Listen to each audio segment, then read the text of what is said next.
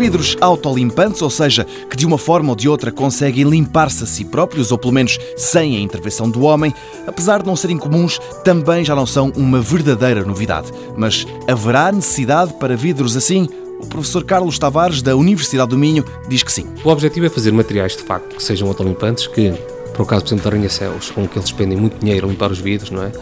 Então basta ter um revestimento no vidro, tem que aguentar, obviamente, a erosão das poeiras do ar e a por ação solar e havendo alguma umidade, desenvolvem-se mecanismos de oxidação-redução na superfície do, do material fotocatalítico que vai atacar os poluentes que estejam lá absorvidos na sua superfície então descontamina o vidro e fica limpo. Vidros com uma finíssima película e que com a ajuda do sol se conseguem limpar. Materiais que ainda precisam de serem melhorados. O problema destes vidros autolimpantes é a sua resistência ao desgaste das poeiras que vêm no ar, especialmente em uh, zonas mais próximas do mar, que há sempre areias que vêm no ar e depois exercem algum mecanismo de, de abrasão, depois removem o revestimento que está no vidro, porque a espessura do, do revestimento são, uh, em alguns casos, os superficiais é 50 a 100 nanómetros.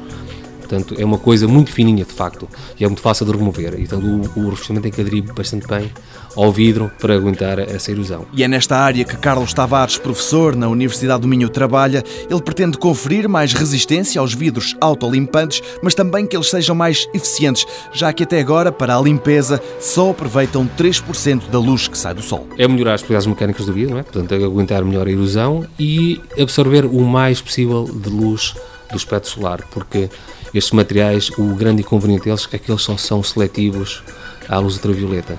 E então o ultravioleta é 3 a 4% da energia do espectro solar. A parte visível daquilo que nós vemos é 50%, quase. Então, o objetivo é tornar estes materiais mais seletivos à luz visível para absorver mais energia e tornar o processo mais eficiente. Os primeiros vidros autolimpantes chegaram ao mercado há cerca de 10 anos e até em Portugal já há alguns exemplos da sua utilização.